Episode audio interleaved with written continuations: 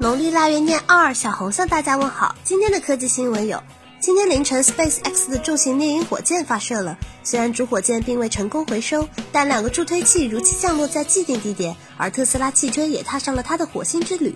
一次不完美的成功也算不错了。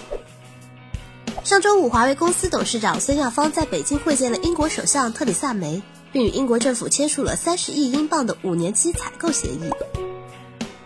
比尔·盖茨投资了一家名为 Carbon Engineering 的公司，该公司计划用大量的巨型电扇吸收空气，从中汲取出二氧化碳作为生产新型燃料的原料。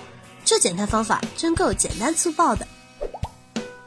支付宝官方微博表示，从今天起，小伙伴们可以在内地的四十一家 Apple Store 零售店用支付宝付款。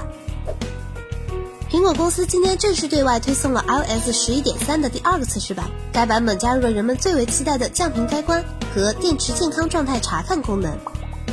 疑似魅蓝 E 三真机照曝光了，同时根据体验官招募介绍显示，该机是一款高性能旗舰，预计三月份发布。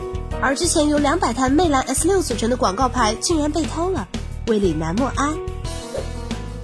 刘作虎在微博上否认了一加 X 二的传闻，并称一加只做旗舰。还在期待一加出终端机的小伙伴可以洗洗睡了。